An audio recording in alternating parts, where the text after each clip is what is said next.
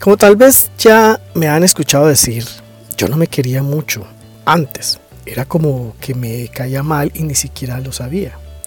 Yo había creado una versión de mí para mostrar y había otra que no me gustaba y no me daba ni siquiera cuenta.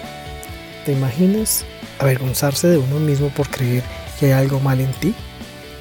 Si conoces a alguien así o te identificas de alguna forma, acompáñame y te cuento cómo lograr transformar esa realidad. Soy Omar Vélez Castillo, consultor en desarrollo personal, mentor en gestión emocional e instructor en mindfulness. Una de las cosas que más me gusta es poder compartir información. En cada uno de ustedes está lograr ponerla en perspectiva y tomar lo que haga sentido para ustedes. Cuando uno no cree en sí mismo, piensa que hay algo mal en cómo es y vive preocupado de que si alguien lo nota, te va a desenmascarar. Así que te esfuerzas por tener una fachada o una armadura que te proteja. Y la mayoría de personas pasamos casi toda la vida con una de las dos, o inclusive las dos, pero sin darse cuenta. Y es algo que no es culpa tuya. Más bien es un resultado de entender mal esa búsqueda de lo que somos en las cosas externas, a nosotros, y del conocimiento que tenemos de nosotros mismos, nuestros valores, fortalezas, competencias, dones, etc. Pero hay un comportamiento que te dirá dónde puedes prestar atención y actuar diferente, ¿sí? Para saber cuándo estás usando la fachada o cuándo estás siendo auténtico, creyendo en la versión de ti que mejor resultados te dará en la vida. Por ejemplo, si te cuesta decir no y opinar diferente por miedo a ser juzgado o rechazado, por no estar siempre disponible o que pienses diferente, tal vez busques la aprobación de otros entonces en realidad estás más comprometido con encajar y agradarles que en sentirte tú mismo por miedo a no ser tenido en cuenta. Es algo engañoso, ¿sí? tratar de entenderlo, porque en general ayudar y sentirse útil es parte de tu esencia y te llena. Sin embargo, es probable que necesites balancear las cargas y ponerte en prioridad antes que a otros, aunque estos sean también tu familia. Un simple ejercicio es visualizar que hoy le dices no a los reclamos o necesidades de otros. Si sientes incomodidad en imaginarlo, probablemente hay algo que chequear usando la curiosidad sobre si la incomodidad viene de lo que los otros puedan pensar de ti o de hasta los juzgamientos y calificativos que te dices y se te vienen a la cabeza mientras lo piensas. Por ejemplo, si dices soy una mala mamá o mal papá, si no hago eso o aquello, o si digo que no, no me tienen en cuenta como la persona colaboradora en el trabajo. Ya no me verían tan colaborativo o eficiente. ¿sí? Otro ejercicio que puedes hacer es revisar si hay algo en tu vida a lo que hoy quisieras decir no más.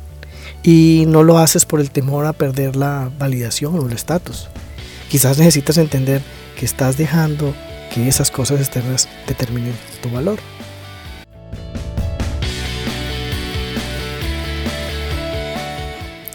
Otro comportamiento que comúnmente hacemos es exigirnos cada vez más. El nunca será suficiente lo que hagamos, nunca estamos totalmente preparados, etc.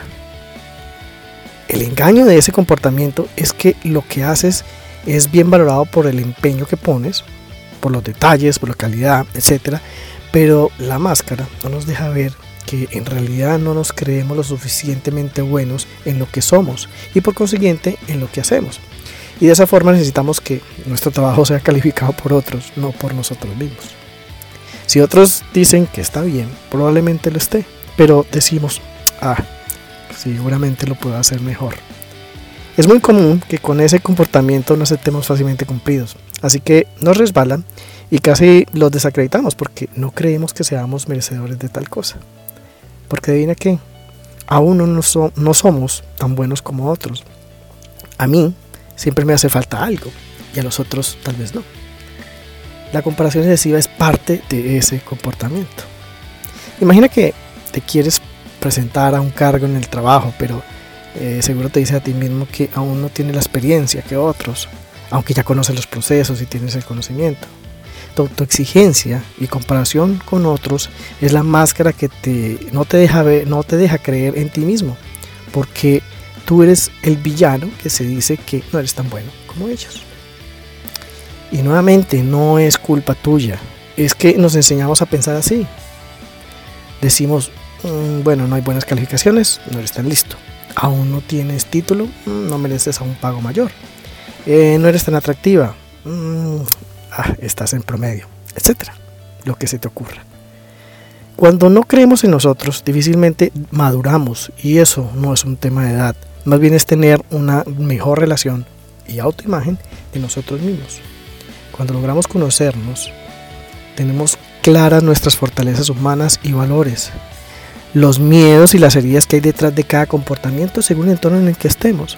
Y esa es la forma más rápida para alcanzar todo lo que nos propongamos en la vida.